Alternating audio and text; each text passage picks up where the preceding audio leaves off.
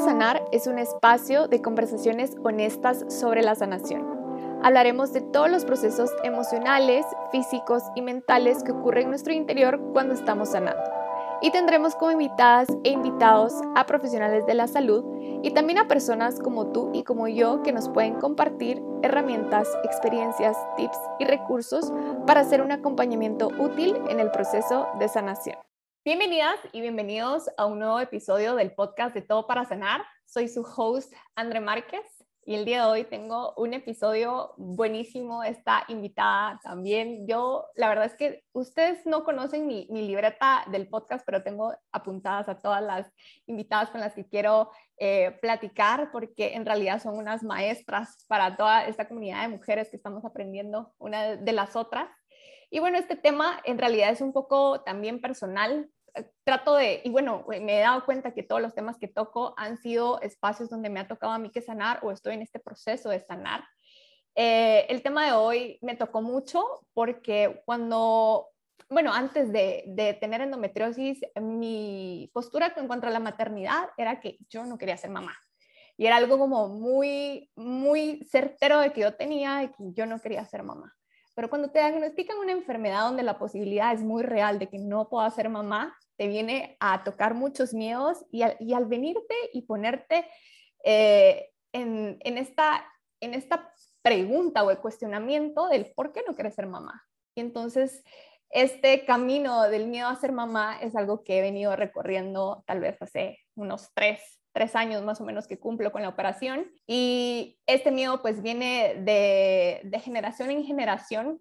Con mi psicoterapeuta lo, lo hablábamos y es un miedo que yo lo he habitado y, lo he inserpado en, realidad en mi propio cuerpo, que hasta cierto punto me puse a pensar de que en realidad mi miedo de ser mamá era tan grande que lo llegué a manifestar con una enfermedad de que me puede imposibilitar cuando yo decida o no ser mamá eh, esta, este deseo o esta oportunidad. Entonces, eh, a partir de ello empecé a, a venir y, desear que el día que yo decida ser o no ser mamá, tiene que venir no del miedo, sino también del amor y de un lugar de paz. A pesar de, todo este como camino del interior y de transformación interna del miedo a ser mamá, por mi trabajo tengo la oportunidad también de tener en contacto con muchas, muchas mujeres. He visto muchos niños nacer. He estado también con muchas mujeres eh, en, en, las primeras horas posparto o poscesárea eh, yo, yo, soy nutricionista y trabajo en el ámbito de salud pública en los hospitales, eh, asegurando que los recién nacidos tengan el mejor cuidado y la mejor alimentación desde el inicio, pero también eh, estoy en contacto mucho con las mamis y entonces yo estoy en los primeros momentos que nace un bebé, estoy tal vez antes de que nazca, cuando si es cesárea la están preparando, si es trabajo de parto. Entonces me he tocado y me, ha eh, he topado con muchas mujeres muy fuertes y, esto también me ha ayudado a, a, este proceso de sanación. Entonces el tema de hoy vamos a tratar pues todo eh, este, este camino que algunas mujeres deciden, espero en realidad que sea que la mayoría de mujeres decidan ser mamás, o sea, que venga una decisión propia porque la maternidad será deseada o no será. Y mm, bueno, todo este proceso de transformación personal que conlleva el, el, estar embarazada, el puerperio, el nacimiento. Tengo a una invitada muy especial que la verdad, yo se lo platicaba hace un momento, que en realidad ha sido de, de, fuente de inspiración y ella ha sido, es lo más real y lo más honesta y ustedes si la siguen pues en redes sociales ven y por eso me, me, yo dije la tengo que tener porque necesitamos tener conversaciones honestas acerca de la maternidad, acerca, de todo este proceso, que no hay como ni un blanco ni un negro porque este camino es muy diverso, ¿verdad? Hay de muchas tonalidades, entonces no puedo tener a mejor invitada para hablar esto y el cual también yo le contaba a Irene que el verla también me ha servido a mí como esta seguridad de este proceso al que una mujer se puede llegar a empoderar. Así que voy a presentar a mi invitada, ella es Irene El Valle, que es maestra de yoga y coach transformacional. Bienvenida, Irene. Gracias, André. Honrada de estar aquí. Feliz de platicar con ustedes y de contarles mi experiencia, ¿verdad? Y lo, pues lo poco que, que yo sé y cómo me ha servido a mí la información que yo he, he estado indagando en este, en este año y medio, ¿verdad? Desde que empecé este proceso. Y a ver, cuéntanos un poquito, tal vez solo para que la, las personas conozcan un poquito Em, ¿cuánto, ¿cuánto llevaste a ser mamá, por ejemplo? ¿O hace cuánto te enteraste que ibas a ser mamá? Mi bebé tiene dos meses y medio, básicamente, con tres meses en dos semanas, así que soy new mom. Estoy todavía en, lo, en el proceso del cuarto trimestre, a punto de terminarlo. Así que estoy full en, todavía en el, en el puerperio. Ya, ya voy saliendo de este, de, de este bittersweet, agridulce. ¿Cuál era tu, tu, como, tu postura con, con la maternidad antes de, estar embarazada? Creo que eh, es, por, por supuesto, el ser mamá pues transforma la vida y transforma hasta el ser, ¿verdad? Y, y bueno, contanos un poco. Bueno, como dijiste tú, ¿verdad? Eh, yo la verdad que nunca, nunca quise ser mamá, honestamente. Nunca estuvo en mi, en mi mente tener hijos desde chiquita. Puede ser que tal vez porque yo fui hija única, o sea, nunca estuve rodeada de hermanitos o de otro hermano, o no, no, no he estado rodeada de, bebés, entonces nunca fue algo que me llamó la atención, nunca, mi crianza con mi mamá, nunca, nunca fue, bueno, te casas, tienes hijos, yo la veía a ella y al final somos como casi que nos criamos, ¿verdad?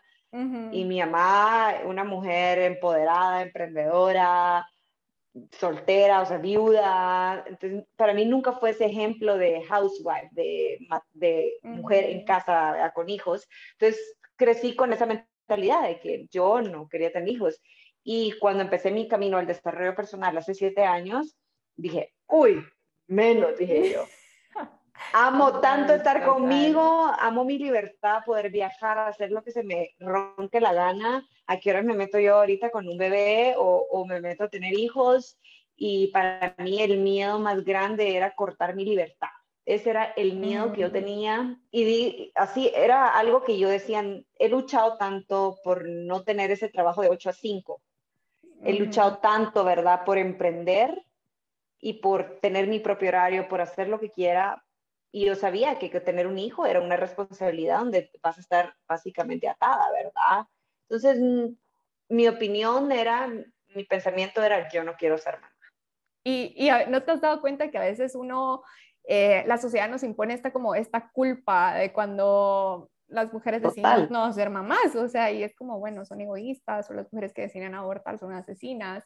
Y hasta yo veo también esta carga social y que se les ha dado también a las mujeres que ya son mamás, pero yo veo mucho y me encanta ver esto en redes cuando dicen, bueno, hay días no tan buenos siendo mamá, o sea, hay días donde me extraño y me encanta cómo las mujeres están visibilizando esto, ¿verdad? Que, que, que el ser mamá hay días duros y el día donde decimos como a la gran, ¿en, qué momento me metí a todo esto? Y creo que eh, es bueno como que hablar y ser sinceras y honestas porque muchas veces vemos como, no sé, mamá diciendo como, no, yo siempre quise tener hijos porque ya son, tienen hijos, pero no, nunca vemos como esto de, no, la verdad es que no quería ser mamá y, y, y, el, y el está bien, es válido, pues no, no querer serlo también.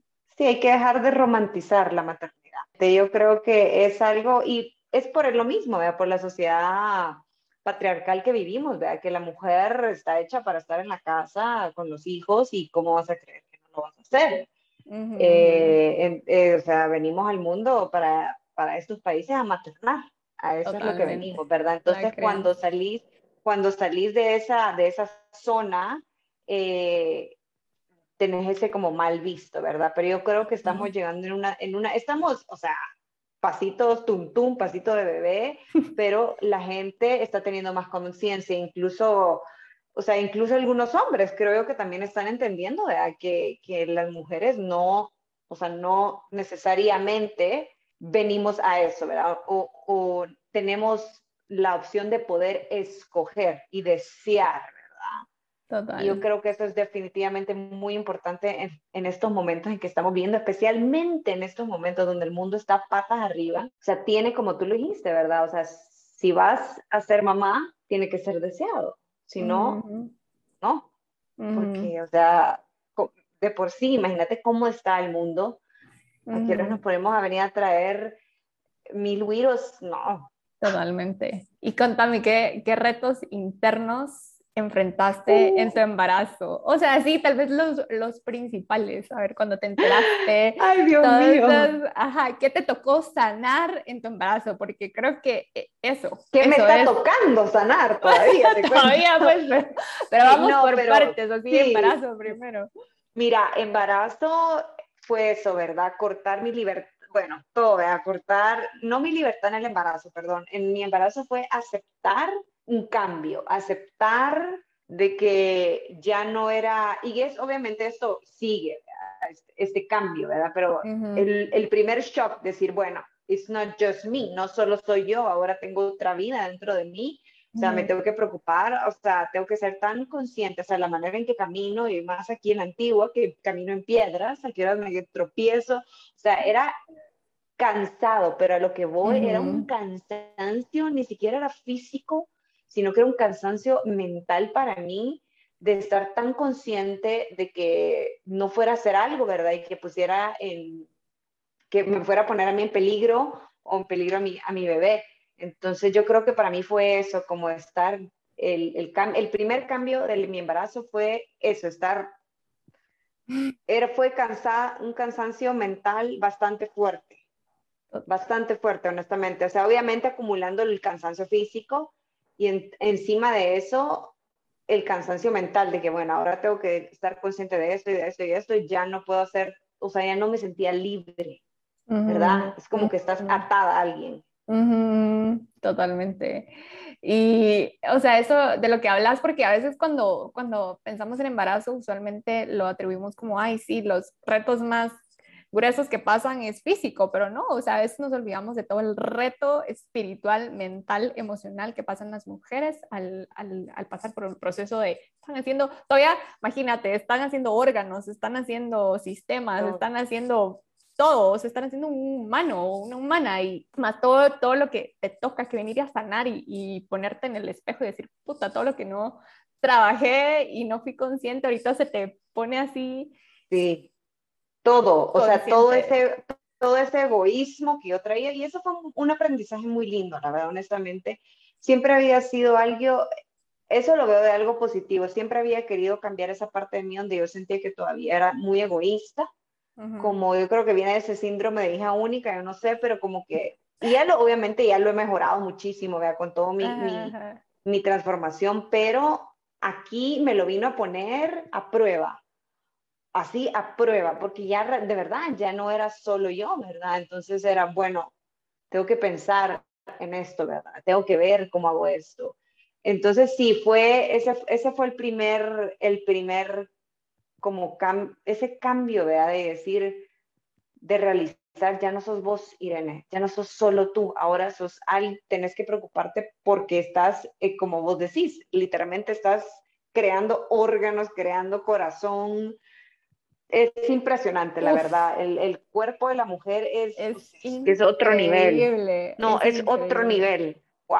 Sí. Es increíble. Durante este proceso también estás pensando como este miedo de, de parir. O sea, Fíjate que sí, obvio, obvio. Yo creo que lo primero que una de las primeras cosas que uno piensa como mujer primeriza, o sea, madre primeriza es el miedo a parir. Obvio, eso es lo mm. que es lo que tenemos miedo, porque todos, o sea, eso lo sabemos, ¿verdad? Bueno, el, el peor dolor del mundo, ¿verdad? El parir. Y, y, la verdad que cuando me dio ese miedo, pero yo soy súper curiosa, la verdad, Andrea. O sea, si tengo miedo de algo, tengo que saber por qué tengo miedo. Entonces, me, entonces me puse a investigar, ¿vea? o sea, cómo es esto de parir, ¿vea? y en eso me empecé a dar cuenta de que en Guatemala la gente no, no, no les gusta parir, todo el mundo tiene cesárea aquí, ya sea por decisión de la mujer o ya sea porque la tasa en los hospitales aquí es de pánico. Total. O sea, es de, es de pánico, de eso que te, te, pongo, me pongo a temblar de solo, de solo recordarme de todo, de todo lo que leí. Entonces, por eso me puse a indagar y me puse a proponer de que yo, o sea, no, no, ¿por qué voy a tener miedo cuando es algo tan fisiológico? O sea, está en nuestro lineaje como mujeres.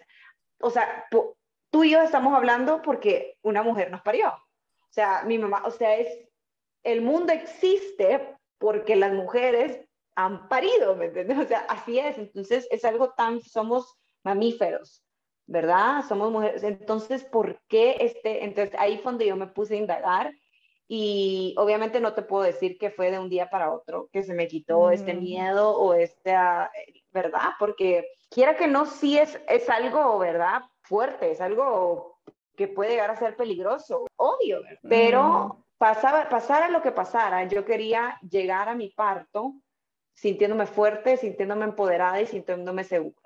Yo creo mucho en el poder de la mente y yo, y acordémonos que el miedo, o sea, lo que hace el miedo es cambiar, o sea, no sé si te ha pasado cuando tenés miedo, te asustas y empezás a sentir tu corazón y empezás a sudar, o, o un ejemplo, cuando estás muy feliz o yo no sé, cuando vas a una cita con un chavo que te gusta la primera vez y ese dicho que dicen mariposas en el estómago. Tenemos que siempre sentir que los sentimientos están acompañados de una reacción física. Igual que el miedo, o sea, si sentís miedo, tu cuerpo se contrae, tu cuerpo rechaza. Entonces, ¿verdad? Por eso, por eso es también un montón de cesáreas, ¿verdad? Que llegan a pasar porque la gente dice, ah, es que no dilaté o no, no llegué, entonces me tuvieron que hacer cesárea. Pero no se ponen realmente a investigar. Ahí lo dejan, vea, yo creo que puede ser porque no quieren indagar, bueno, pero ¿por qué no llegué a dilatar? Por qué de verdad pasó esto. Y pueden ser muchas cosas, pueden ser porque tenías miedo. ¿Y qué pasa cuando tu cuerpo tiene miedo?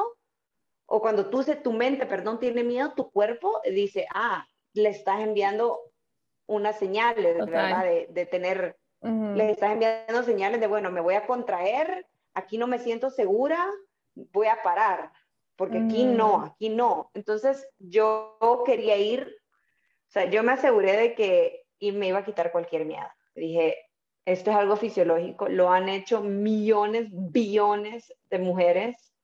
Si ellas pueden, yo puedo. Totalmente. Ya que tocaste el tema de, empoderarte en este proceso, yo creo que todo, o sea, la información es poder también, ¿verdad? Esto que decías que, que tú, em, todo lo que te da miedo, en realidad te, te, pones a buscar el por qué te da miedo este proceso, eh, el, el informarte fisiológicamente, yo que te sigo en redes, o sea, yo veía que tú en realidad te informabas de lo que estaba pasando en tu cuerpo. Em, y bueno, la información es poder y a veces muchas, muchas personas no nos dan esa información, ¿verdad? O sea, muchas personas con las que acudimos a profesionales de salud no nos dan esa información y a veces nos quedamos solo con lo que nos dicen en el consultorio, ¿verdad? Pero bueno, verte a ti, como ver esta transformación que lo hiciste también eh, en cuanto a tu conocimiento y todo esto, nos puedes compartir em, qué te sirvió a ti para empoderarte en el proceso del embarazo. Sí, mire, y como te decía al principio, Andrés, antes que empezáramos la, la, esto, la entrevista, era de que personalmente yo hablo por mí y honestamente te lo puedo, te lo puedo decir sinceramente, yo no tuve miedo en ningún momento cuando estaba en mi labor de parto. Nunca, jamás tuve miedo. Pero yo no me atrevería a decirle a las mujeres, ay, no, no tengan miedo. No puedo, como te lo dije, yo no, puedo, ¿verdad? Porque cada mujer es diferente, cada mujer va a investigar cosas diferentes y cada mujer tiene un estado mental, emocional, espiritual, energético diferente. Entonces, yo no puedo, ¿verdad? Yo sé por qué yo no tuve miedo, yo sé el trabajo intenso que tuve que hacer para llegar a ese punto, pero obviamente yo no puedo decir, ay, hombre, no tengan miedo. Lo que te puedo decir es hacer tu investigación, busca a ginecólogos, a parteras feministas.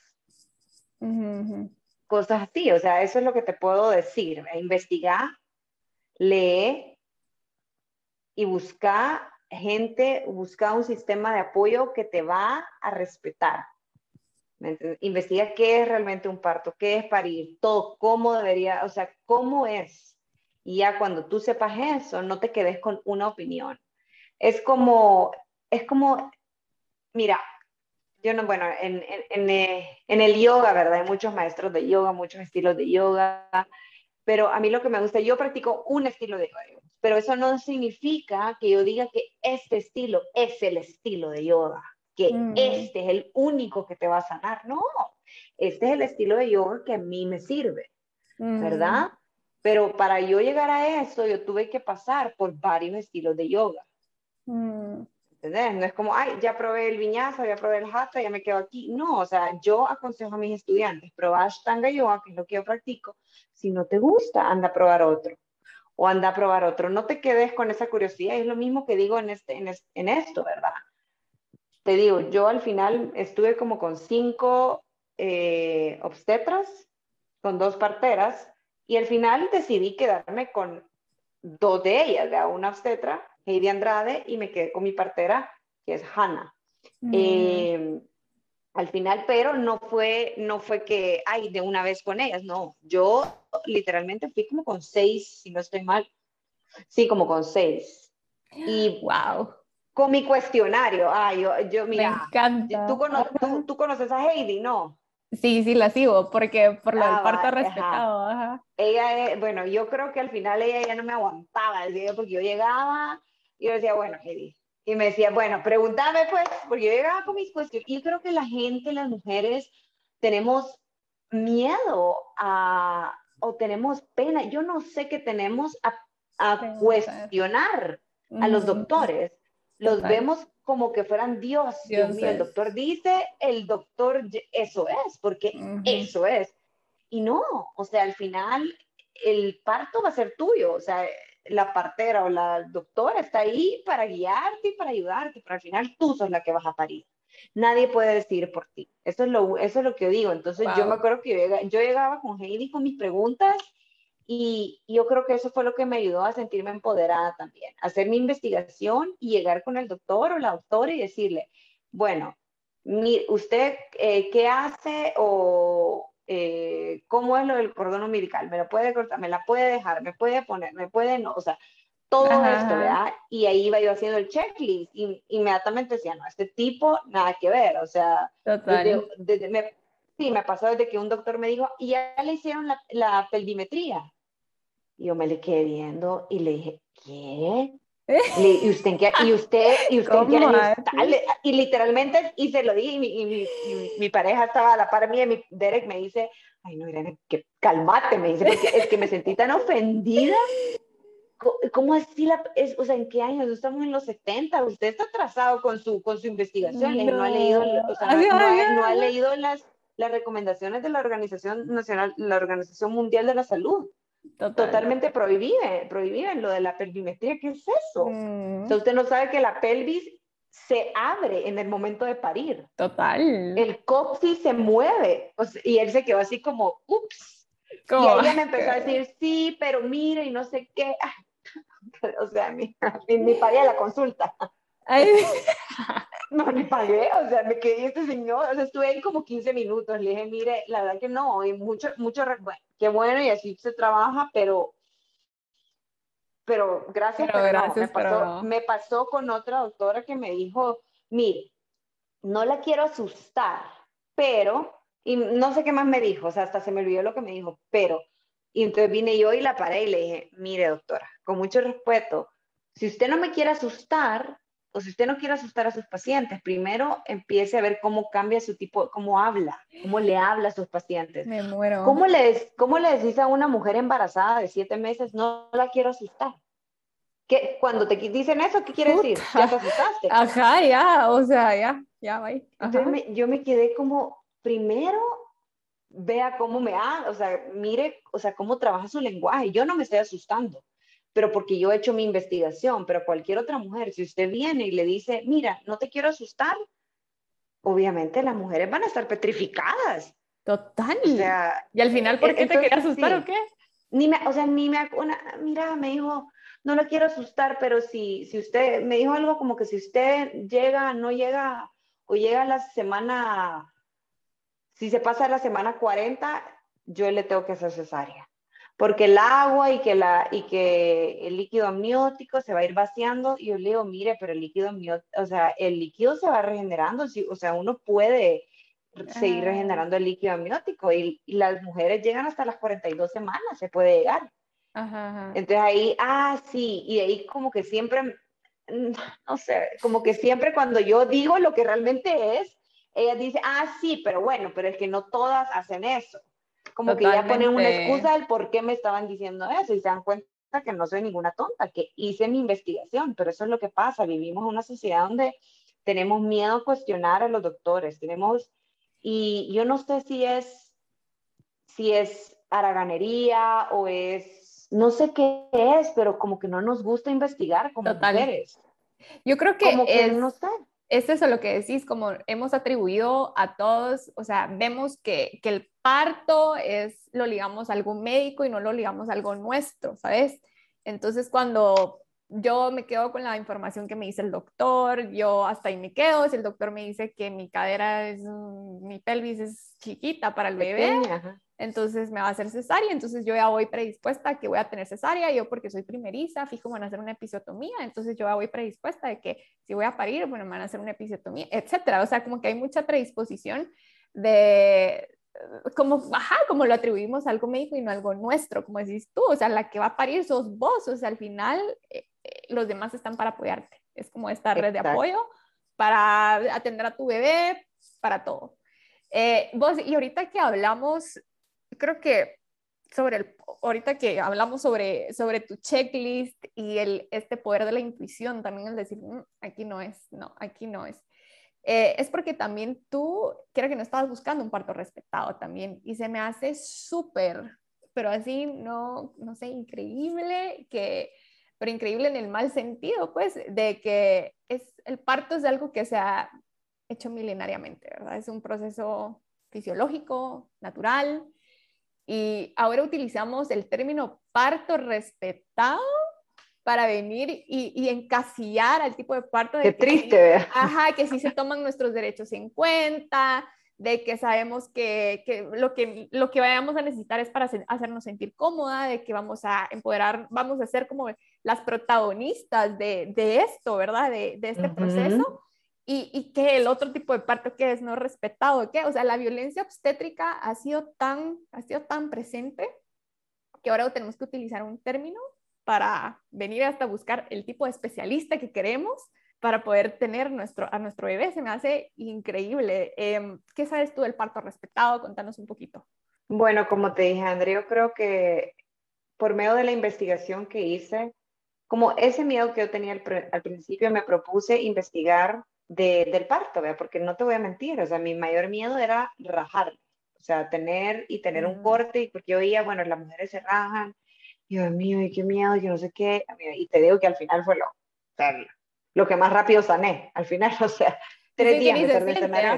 o sea, se siente. o sea, que es lo que menos que... Sí, pero yo, es bueno, pero de ahí empezó como que la investigación de esto del parto, yo ni sabía que existía la palabra parto respetado, mm. honestamente. Yo eh, me enteré que estaba embarazada y yo tenía mi hospital, yo tenía, o sea, yo obviamente lo iba a tener en un hospital, dije, pero me puse, como te digo, me puse a hacer mi research, empecé a verlo, la, eh, cuáles eran las recomendaciones de la Organización eh, Mundial de la Salud y cuando empecé a ver un listado, dije, pero este listado es todo lo que hacen. Y era lo que ellos recomendaban que no hicieran y era todo lo que yo veía que hacían.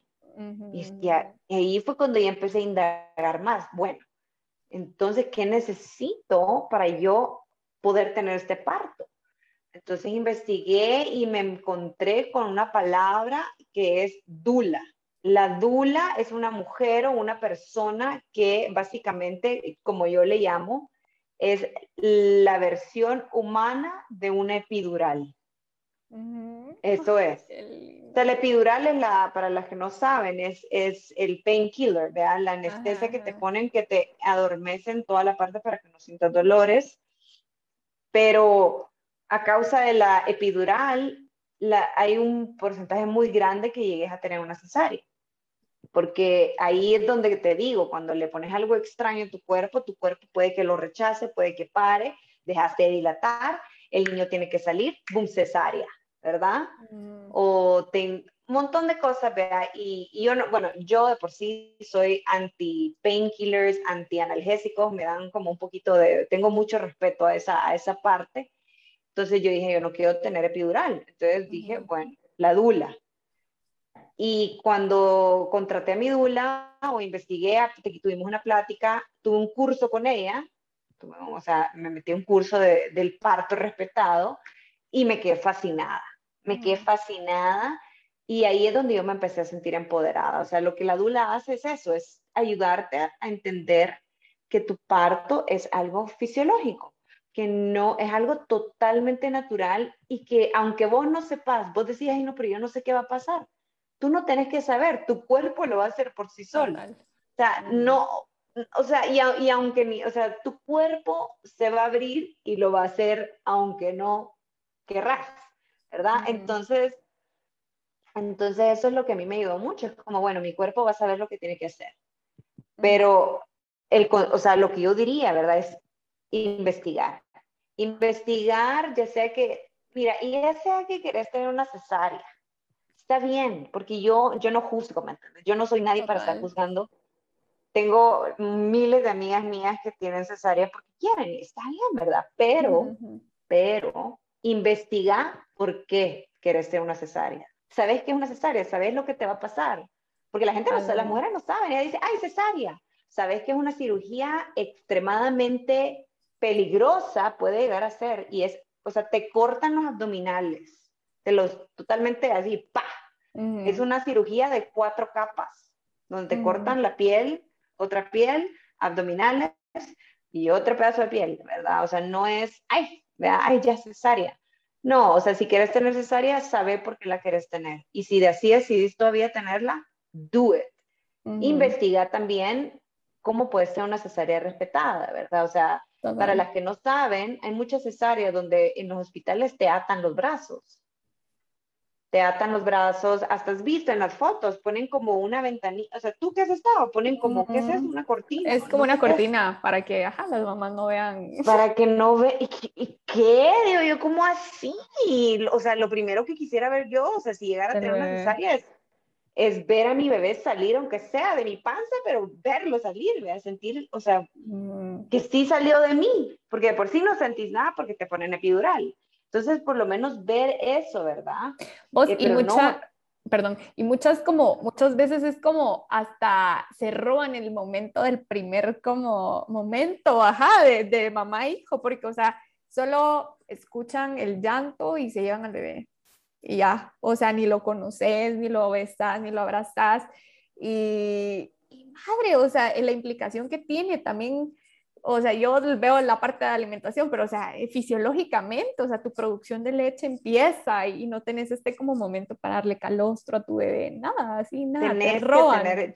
sí, te, roban, ese momento, o sea, el pediatra, y esto es por, pues yo no sé por, o sea, el pediatra lo agarra, lo corta y es, o sea, y se lo lleva. ajá, ajá, se lo llevan y, y, y es muy importante, ¿verdad? Ya sea que vas a tener un tipo de parto de cesárea o parto vaginal, investiga cómo lo querés tener y por qué lo querés tener así.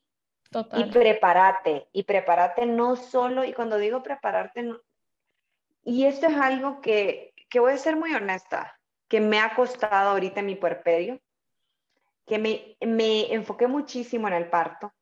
Me enfoqué muchísimo, pero más en la parte de, bueno, me voy a sentir empoderada, no voy a tener miedo, esto es parte, es algo fisiológico, pum, pum, pum, pum, pum. Pero si regresar atrás, digamos, que obviamente no lo puedo hacer, también hubiera hecho, hice yoga, hice todo, sí, pero un consejo que yo sí daría es también prepararte físicamente, especialmente para el parto. O sea, no solo con, bueno, vayan a hacer yoga, vayan a caminar, no. O sea, saber cómo tenés que pujar, saber cómo tiene que estar sincronizada tu respiración con el pujo. ¿Por qué? porque lo único que yo sí siento es que en mi parto, que fue muy hermoso y no me arrepiento, y lo, o sea, es exactamente como quise que fuera, así te lo digo, a la hora, o sea, yo pujé por cuatro horas. O sea, en un hospital me abren pues a las dos horas, dos horas y media, ya, mucho, ¿verdad? Pero como pujé por tanto tiempo, yo realmente no sabía, no me preparé para el pujo, o sea, no me preparé, eh, bueno, cómo tiene que ser mi, o sea, sí hice respiraciones y todo, pero sí me recomendaría hacer un curso con una especialista en suelo pélvico, por ejemplo. Ya, ok, ok. Porque que bebé, si vas a tener un, si vas, si vas a tener un parto vaginal, ¿verdad? Tu bebé va a pasar por toda esa área y va a destruir tu suelo pélvico. Así sin pajas. Eso es lo, es lo que es lo que es. Pero hay formas de que eso no sea tan, tan heavy, ¿me y eso fue lo que yo creo que es lo único que yo cambiaría. Hubiera, me hubiera preparado para ver cómo podía yo no tener tantos problemas a la hora de parir con mi suelo pélvico. Porque como pujé y, lo que me decían a la hora de pujar, pujar como que te estás cagando, literal. sí, no, pero...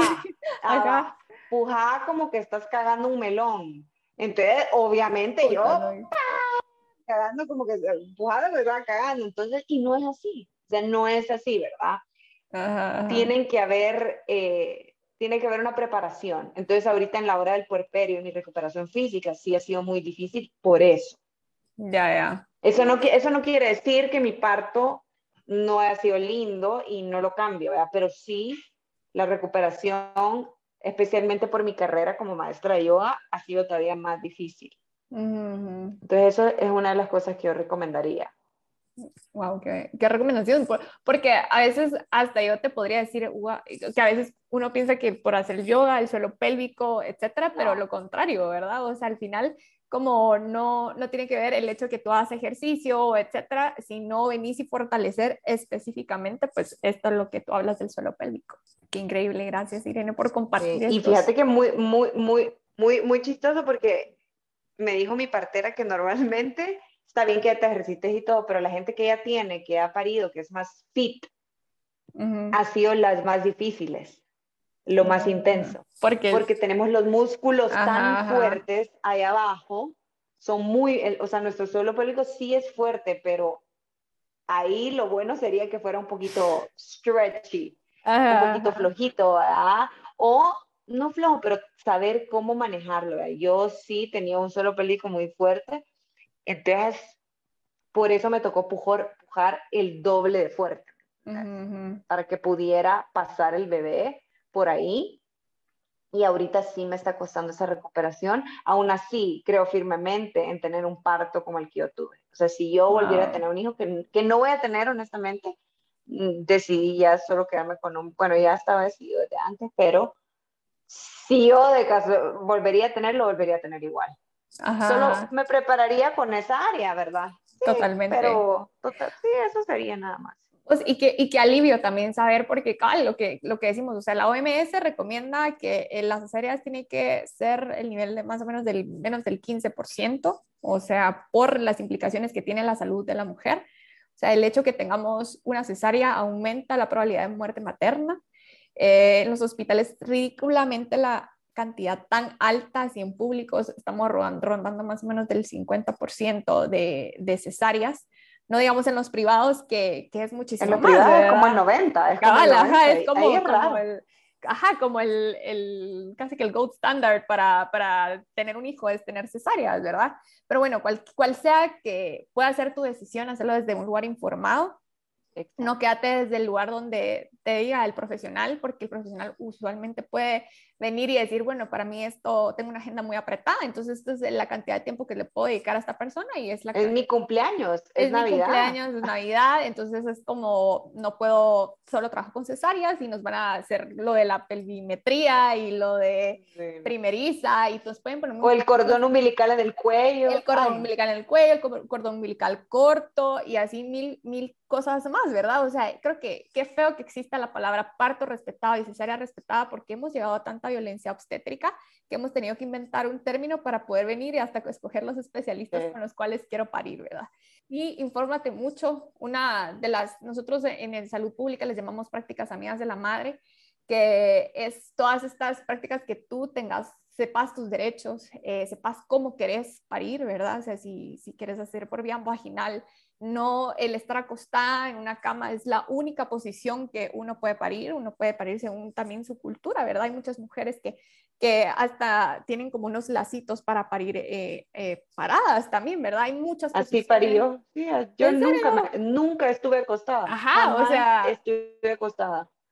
Fue la última, o sea, estuve parada en cuclillas, agarrándome de un lazo. Total. Estuve hasta en los hombros, en los hombros de, de mi pareja, así, con una pierna en la o sea, en cuatro. Hay mil, hay mil formas de, de que, que, que, las mujeres puedan parir. También este de que te estés moviendo y esta libertad de movimiento. En muchos hospitales las mujeres en su trabajo de parto tienen que estar acostadas.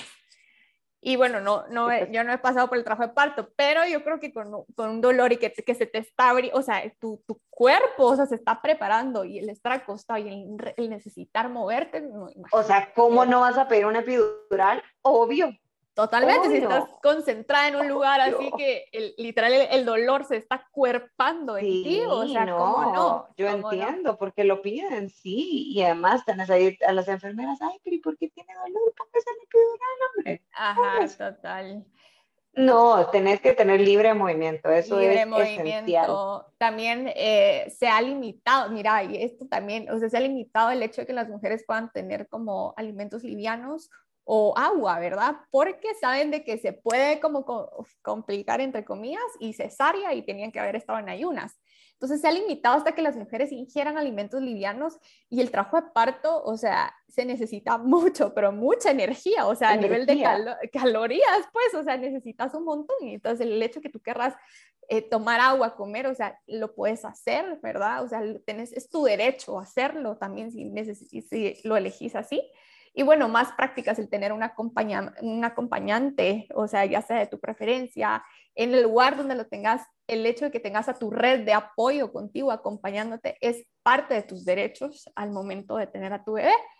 Y eh, bueno, y no hablemos de, de cuando tienes a tu bebé, tú puedes elegir, yo siempre le digo a mis amigas, cuando ustedes tengan a su bebé, ustedes digan al pediatra que se lo ponga en el pecho de piel con piel que lo tengan ahí, que no lo separen, que no se los lleven los cuidados, o sea, a menos, obviamente esto se habla de binomio madre-hijo sano, ¿verdad? Porque cualquier complicación se lo tienen que llevar a ti o al bebé, ¿verdad? O sea, cualquiera, pero, pero en caso de que ese, es un binomio madre-hijo sano, el hecho que estén juntos, o sea, es, me parece una locura que nosotros ya veamos en las películas que cuando nace un bebé, ahí está la sala de, de los bebés. ¿Verdad? O sea, está la sala de los bebés y está el cuarto, la mamá aparte y se lo llevan un ratito. Y es como, me, ¿cuándo me van a traer a mi bebé? No, o sea, yo me acabo de, o sea, tengo un grupo aquí de mis amigas en la antigua que todas acabamos de parir, son como, somos cinco. Una de ellas tuvo a su bebé una semana después, ella tuvo cesárea porque ella escogió tener cesárea, ella quería tener cesárea. Y lo tuvo, no voy a decir el nombre del, del hospital porque no me quiero. Pero le cambiaron a su bebé. Solo voy a decir que es el mejor hospital de Guatemala si estoy haciendo comidas ahorita para las que me están viendo. Le cambiaron a su bebé, ahorita está en una demanda con abogados y, o sea, ella tuvo el bebé, ella sí se lo dieron inmediatamente al bebé.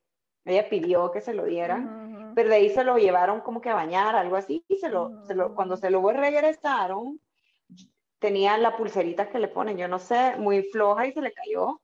Y, y ella todavía le dio de mamar y ella se quedó como que el instinto, ¿verdad? era diferente el bebé, era otro bebé. Y entonces tuvieron que hacer examen de sangre a toda, como que a un montón de bebés que habían nacido.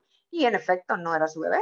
Imagínate eso. la madre. Sí, no, y esta separación pues no, no tiene por qué, o sea, tú tienes el derecho de, de tener a tu bebé. Hasta les digo, si ustedes quieren dar lactancia materna y que no le metan al bebé en ninguna patch ni nada, tienen el derecho porque uno como, es que eso no saben las madres mujeres, pero uno puede demandar y poner con la diaco y todo, o sea, el hecho de que tú decidiste que solo iba a recibir lactancia materna y le meten la pacha por X o Y razón, o sea, uno puede mandar a los hospitales. Por eso yo creo, total, yo por eso creo que tienen que buscar, este, como tú decís, esa red de apoyo.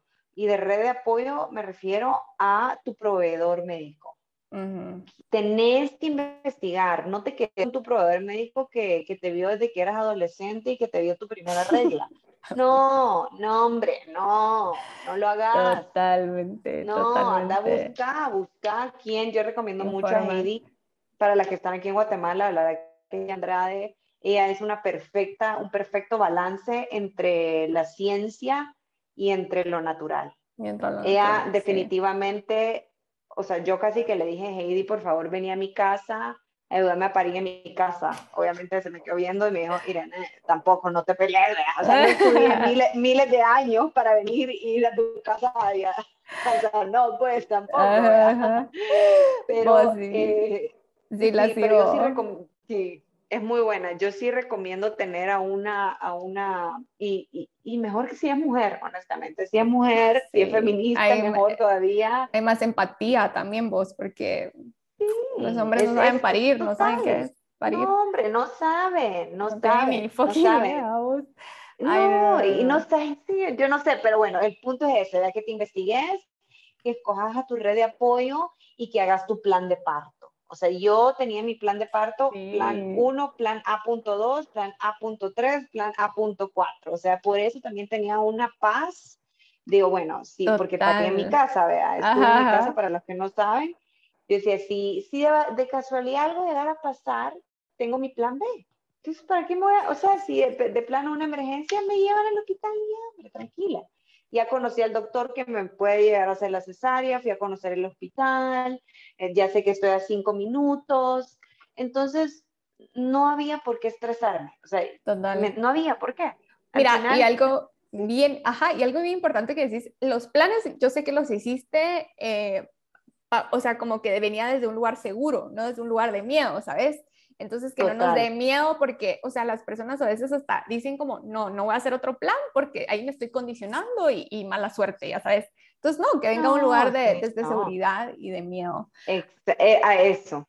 Ajá. Y eh, bueno, puerperio, ¿cuál que te ha servido o cuáles son tus desafíos y qué te ha servido también a ti para empoderarte?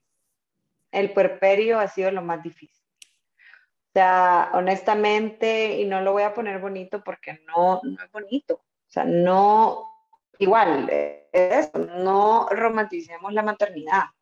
El puerperio es fucking tough. O sea, así es. Ahí la que te diga que no, que mentirosa, pues. O sea, en serio, que me venga a decir y no, es mentira. Porque es una etapa obviamente, aparte de todo ese cambio hormonal impresionante que estás teniendo, que es literalmente donde más es el cambio, eh, sí, de por sí, la gente, a las mujeres que tienen la menstruación, que se sienten que, ay, que lloran por todo, imagínate tener eso a nivel mil. Entonces, de por sí eso ya es muy difícil. Y aparte, yo creo que nos preparamos mucho, o sea, o ya sea para el parto, o ya sea para el embarazo, que cuando de repente te dan a tu bebé, es como, ¿y ahora qué hago, verdad? ¿Y ahora cómo hago para que este, a este ser humano esté vivo y que no se me vaya a morir? O sea, es un pánico. Yo estoy hablando para las mamás, yo no sé, no tengo otro hijo, pero estoy hablando más que todo primeriza, yo soy primeriza, y ese sentimiento de, de angustia, y aparte, has pasado, ya sea cesárea o ya sea parto vaginal, has pasado horas. Total. En un, o sea, has pasado tu cuerpo, está totalmente herido, ya sea cesárea o los dos. O sea, es una herida que tienes.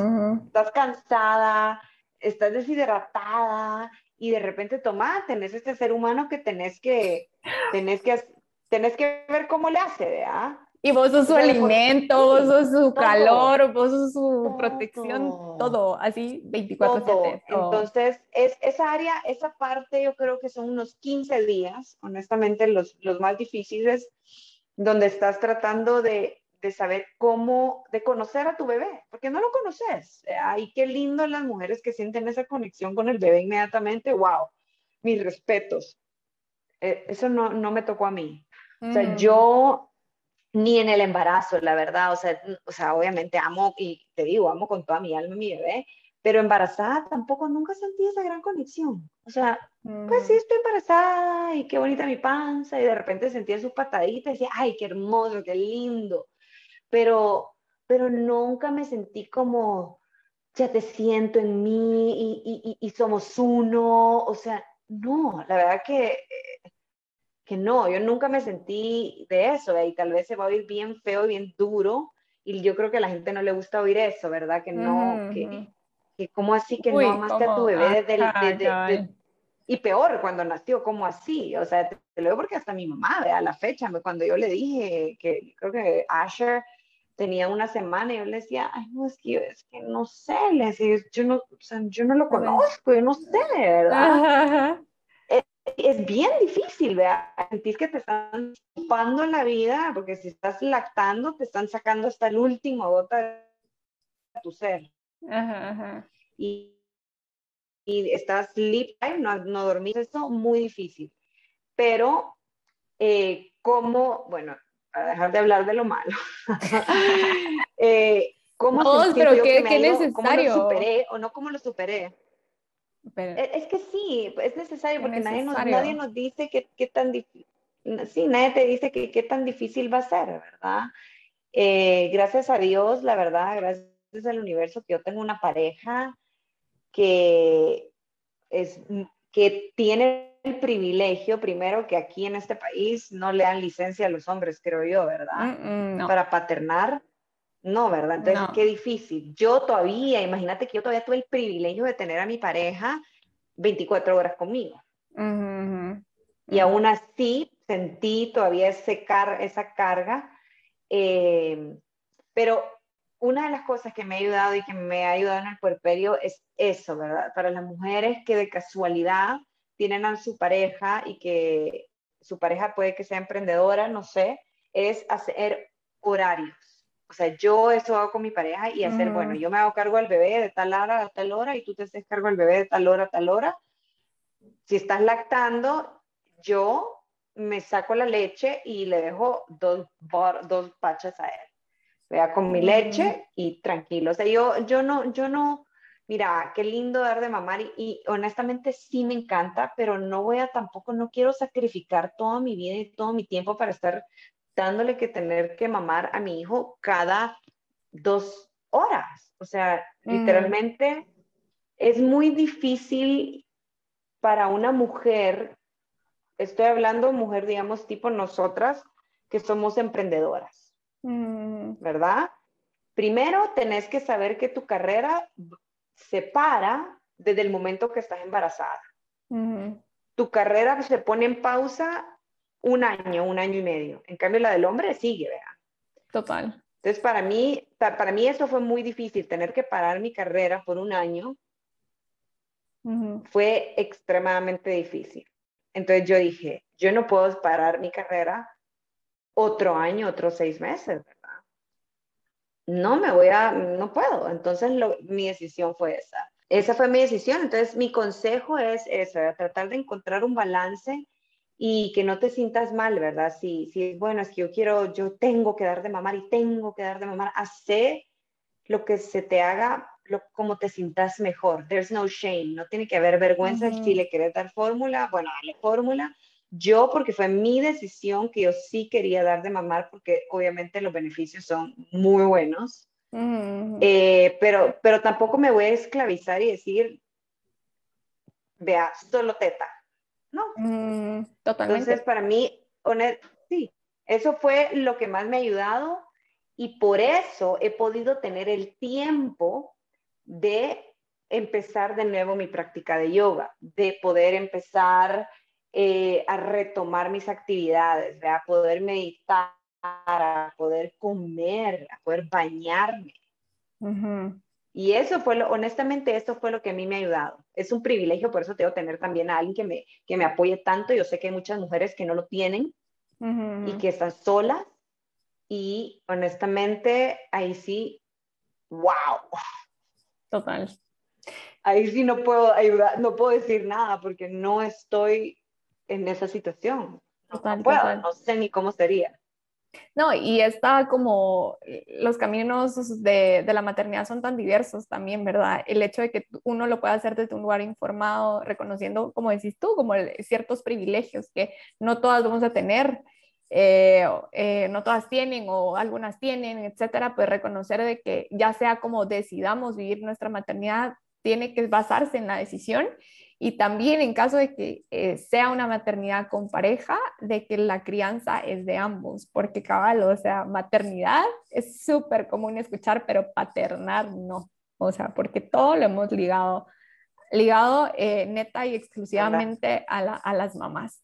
Y qué bueno, Irene, te felicito porque, mira, yo que veo todo lo de lactancia, exacto, o sea, el, el, el seguir amamantando se puede hacer, incluso si una mamá no está cerca, pues, o sea, el hacer su banco de leche, no, no necesariamente tiene que ser la mamá la para, o sea, va montando directamente. Si una mamá quiere seguir que su bebé reciba los beneficios de la leche materna, lo puede hacer extrayéndose la leche, teniendo su banco de leche en casa, y, y el papá puede también darle de comer al... Y es buenísimo que el papá se involucre, es, es esa conexión entre ellos dos. A mí me encanta ver cuando Derek le da su pachita H, es algo, y, es algo lindo, la verdad, y no, ¿y por qué se lo voy a quitar? Pero es cada, cada decisión de cada mujer. Totalmente, totalmente. Ahí sí que... Ok, Irene, para terminar, ¿qué nos dirías a las mujeres que estamos en este proceso de sanar este miedo a la maternidad con todo tu proceso como, de transformación? Como, como, lo dije antes, yo, yo no puedo decirle a ninguna mujer que no tenga miedo a parir, definitivamente no, pero yo lo que puedo decir es que, como lo he dicho durante todo este, este tiempo, es hacer tu investigación, investiga si es algo que tú querés tener, si no estás embarazada, pero querés, estás planificando, empecé a investigar, ¿verdad? Empecé a investigar el por qué querés tener un bebé también, ¿verdad? O sea, el por qué, cómo lo querés tener, cuál va a ser tu, tu apoyo, ¿verdad? Tu, tu, tu tribe. Y yo creo que conectate contigo, con tu intuición y confía en eso.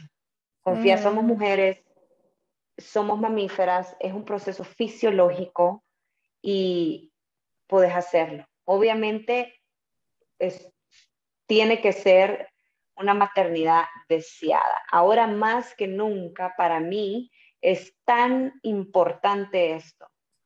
Saber de que si, si tenés, cuando decidas, es porque de verdad tú sabes que es el momento ideal para ti. ¿Verdad? Cuando sabes que estás conscientemente de que querés hacer esto. Total, ese sería mi consejo para las que están queriendo tener y que sienten este miedo. No tengas miedo, o sea, yo no puedo decir no tengas miedo, pero lo que voy hacer tu investigación, busca tu apoyo y, y estás 100% segura que es esto, porque esto no es una areta en la nariz, ¿verdad? Esto, esto, no es un tinte en el pelo, esto es esto es algo heavy, ¿verdad? De por vida. Mil gracias, Irene, por compartir. No sé, nos cuentas de tus proyectos, dónde te pueden encontrar en redes, tus servicios de coach. Sí, bueno, eh, mis redes me pueden encontrar como yoga with Irene, yoga.withirene en Instagram y en Facebook también. Y ahorita en noviembre voy a estar lanzando un coach que se va a llamar Power Up construyendo las herramientas para un cambio. Va a ser un, un programa de ocho semanas virtual, grupal. Y si me quieren seguir, ahí voy a estar teniendo más información. Voy a estar poniéndola como en mediados de octubre. Así que esos son mis planes. Dando clases de yoga en mi escuela, que está aquí en Antigua, Shakti Shala Antigua. Súper, mil gracias. Ya fui a Shakti, es un lugar precioso, divino, amo. Y mil gracias, Irene. De nuevo, muchísimas gracias por compartir vida, por eh, tener esta conversación tan honesta y dejar de romantizar la maternidad, de estos procesos y hablar como tal cual son los procesos de, eh, hasta incluso antes de estar embarazadas, en el embarazo, en la preparación del parto, parto respetado y puerperio, pues todo, lo, todo, fue realmente honesto y la verdad es que yo encantada de tenerte aquí y este siempre va a ser tu casa. Un honor, un honor, André. Puedes seguir este podcast en Instagram como Todo para Sanar. Allí puedes escribirme sobre qué temas de sanación te gustaría que hablara y si eres personal de salud y quieres co-crear, me puedes escribir allí también. Este podcast lo encuentras en las plataformas de Spotify, Apple Podcast, Google Podcast, Anchor, Radio Public, Breaker y Pocket Cast. Nos vemos en el siguiente episodio.